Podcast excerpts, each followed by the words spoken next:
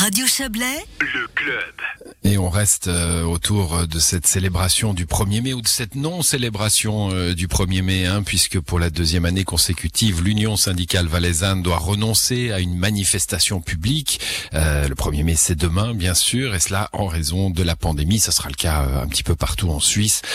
L'Union syndicale valaisanne se joint en revanche à l'appel lancé par l'Union syndicale suisse pour, je cite, un nouveau départ social. Bonsoir Blaise Caron. Bonsoir. Vous êtes euh, vous êtes syndicaliste à, Unia et, vice-président de l'Union syndicale valaisanne. Alors un mot sur le, le, cortège, le défilé hein, traditionnel du 1er mai depuis la fin du du 19e siècle, enfin en tout cas euh, qui commémore euh, qui commémore San Francisco et, la fête du travail. alors c'est la deuxième fois que, que vous devez renoncer. J'imagine c'est un peu un crève-cœur pour les pour les syndiqués, mais c'était raisonnable. Alors effectivement, c'est un crève-cœur parce que le 1er mai, c'est une tradition, c'est une tradition aussi de rencontres, on célèbre la camaraderie, il y a des discours. En Valais, on a eu la chance d'avoir d'excellents orateurs ces dernières années, mais comme vous le dites, c'est vraiment un crève-cœur parce que euh, le coronavirus nous empêche de nous réunir et on souhaitait absolument pas mettre en danger les salariés. C'est pour ça qu'on a dû renoncer à faire ce 1er mai euh, dans la rue.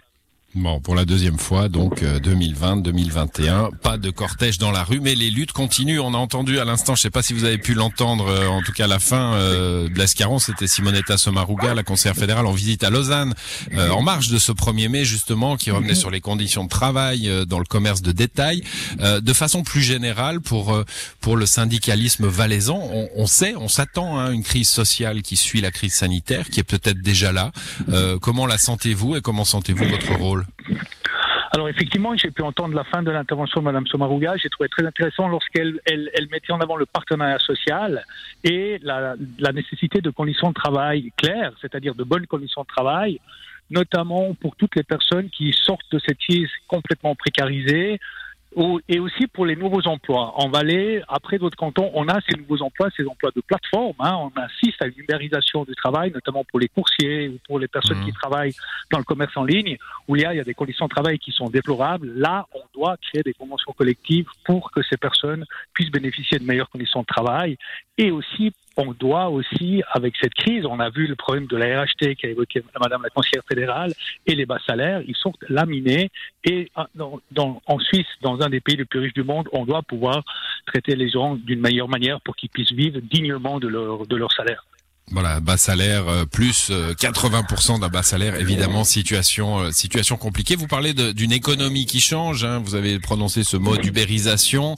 Est-ce que là il y a, y a un, un, nouveau chantier? J'imagine qu'il est déjà bien entamé. C'est pas nouveau, mais enfin il y a un, un, vrai nouveau chantier pour le syndicalisme en Suisse que d'aller vers vers ces nouveaux métiers qu'on a vu fleurir peut-être un peu plus tôt dans les grandes villes mondiales européennes.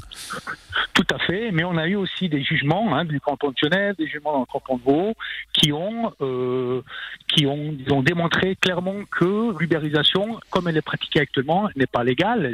on a affaire à des faux indépendants alors que les personnes qui travaillent devaient être des salariés, et ces personnes dont subissent euh, de la précarisation, et nous devons construire du partenariat social pour intégrer ces personnes dans des conventions collectives, mais on, remarque aussi avec cette crise qu'on a aussi un développement de la solidarité. Madame la conseillère fédérale en a parlé, mais on a remarqué aussi qu'on a eu des, des éléments de solidarité tangibles par rapport au personnel soignant, par rapport au personnel de la vente. Et maintenant, il s'agit de donner un contenu à ces éléments de solidarité en offrant aux salariés de ce pays des meilleures conditions de travail. Hmm. Ah, une, dernière question, Blaise Caron. On a voulu ce, ce clin d'œil pour le, le, 1er mai, la fête du travail. Euh, le, le, rôle des syndicats, parce que finalement, on, on, on, en parle souvent, on parle de vos luttes, on parle de, de vos communiqués, de vos prises de parole. Et euh, quelle est la part des syndiqués euh, en Valais? Est-ce que vous représentez vraiment euh, les travailleurs de ce canton? Oui, nous les représentons d'abord de manière structurelle. La Suisse et le Valais en particulier et le canton est le pays du partenariat social. Et lorsqu'on dit partenariat social, qui est l'exemple de la réussite de la, du développement économique de ce pays, mhm. le partenariat social signifie des organisations patronales et des organisations syndicales.